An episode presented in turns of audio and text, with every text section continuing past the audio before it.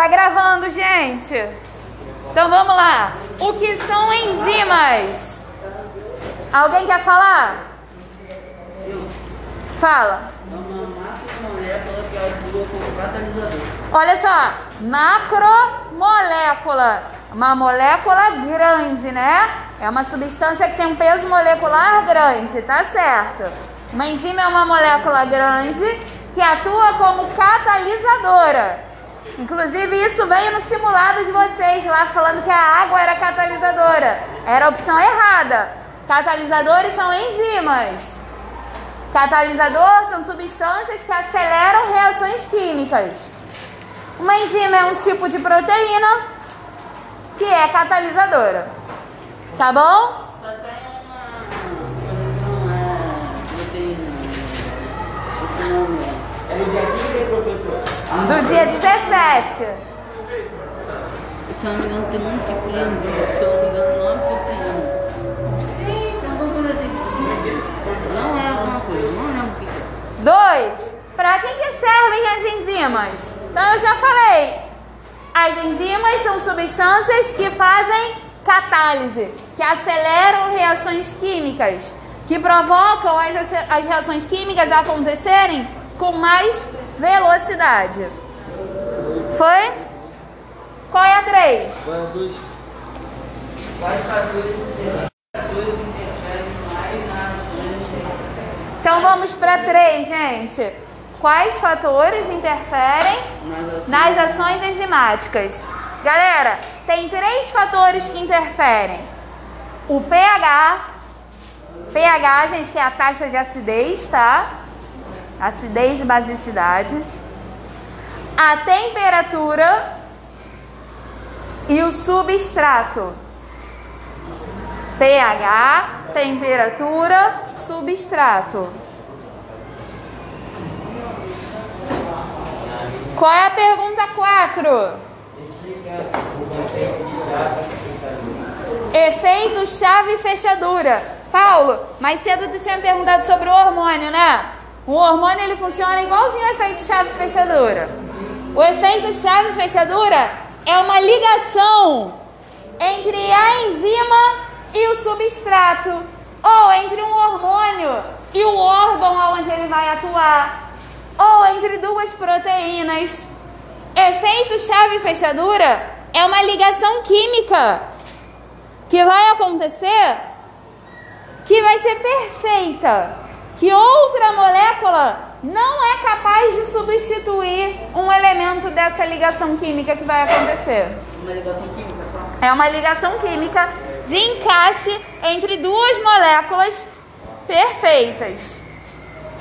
Entre uma enzima e um substrato, ou entre um hormônio e um órgão, ou entre um anticorpo e um antígeno, que também são proteínas.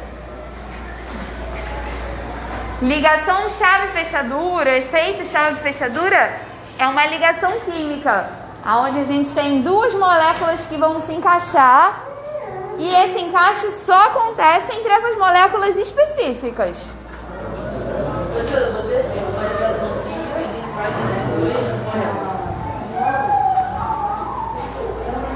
Próxima pergunta.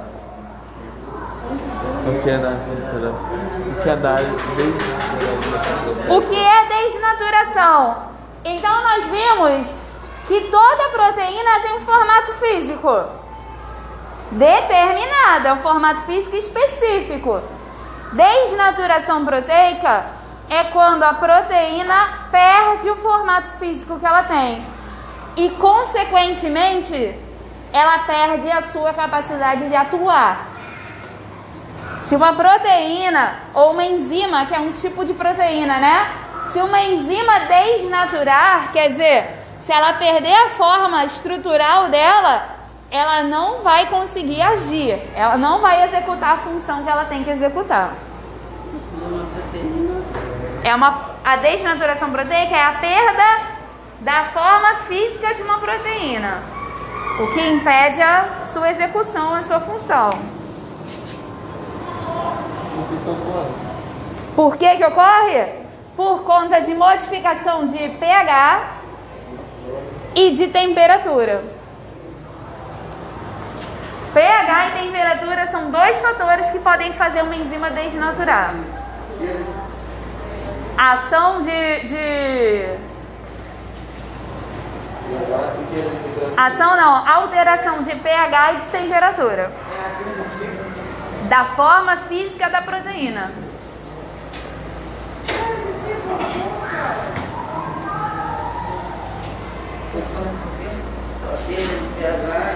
Temperatura. Perda não, alteração. Alteração de pH e de temperatura. Foi? Próxima questão. A próxima é qual? Analise os gráficos e comente sobre eles. Tá, então agora a gente vai para a questão dos gráficos. Deixa eu ver o primeiro gráfico. Galera, olha esse primeiro gráfico aí, ó. Eu tenho duas enzimas. Eu tenho uma enzima que é a lipase e eu tenho uma enzima que é a lactase. Tá vendo? Mas qual é o substrato que está em questão nesse gráfico? Lipídio. É o lipídio. Então você consegue ver que no substrato lipídio a lactase não está agindo. Sim. Mas no substrato lipídio, a lipase é uma enzima que age no lipídio, está agindo. Sim. Então esse gráfico ele mostra pra gente que a reação chave fechadura ela está acontecendo entre o substrato e a enzima quando a enzima é a lipase. Esse gráfico mostra pra gente que a lipase é a enzima correta para agir no substrato lipídio. Esse gráfico mostra pra gente que a lactase não age no lipídio. Tudo isso aí são observações que você pode fazer olhando esse gráfico. Então vamos lá. Segundo gráfico. No segundo gráfico, gente, percebam que é um gráfico que eu estou analisando uma enzima em relação ao pH. Quando meu pH está baixo, ó, abaixo de 2, a minha enzima não tem atividade. Acima de 2, a minha enzima começa a funcionar. E o ponto ótimo dela, o máximo que a minha enzima tem de atuação, é já acima de 7, quase 10. É num ambiente básico. Eu não sei se vocês estão familiarizados com pH, mas a tabela de pH ela vai de 1 a 14. O 7 é o neutro. De 1 até 6.9 é ácido. E de 7.1 até o 14, quer dizer, o final da tabela, é básico, alcalino. Então essa enzima aí, eu consigo ver que ela é uma enzima de funcionamento em meio básico. Então essa aqui seria uma enzima que ia funcionar bem no meu estômago? Não. Não.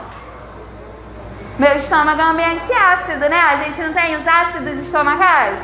Sim. Mas isso aqui poderia ser uma enzima que ia funcionar bem na minha boca? Sim. Poderia, a boca é básica. Entendeu? Isso aqui pode ser, por exemplo, uma enzima da saliva, que ajuda a quebrar os carboidratos, mas não vai ser uma enzima do estômago. Porque eu estou vendo que o funcionamento dela ideal é no meio básico. Entendemos esse segundo gráfico? Questão. Não, é a mesma questão, né? Gráfico 3. Olha esse gráfico 3, gente. A minha enzima ela começou a funcionar em 10 graus negativos. O ponto ótimo dela de funcionamento foi em 0 graus. Depois de 0 graus, ela não continuou crescendo, não. Ao contrário, ela começou a cair de novo. Ela chegou no máximo de funcionamento e depois ela caiu de novo. Essa enzima aqui que eu estou retratando aqui no, gráfico, no terceiro gráfico, ela pode ser uma enzima humana? Pode. Tem alguma coisa no seu corpo abaixo de zero graus? Não. Não sei. Então não pode ser uma enzima humana. Pode ser uma enzima de uma ave? Pode. Não. Não. Isso é sangue frio. Não, sangue quente. A temperatura da ave é abaixo de zero graus, gente? Não.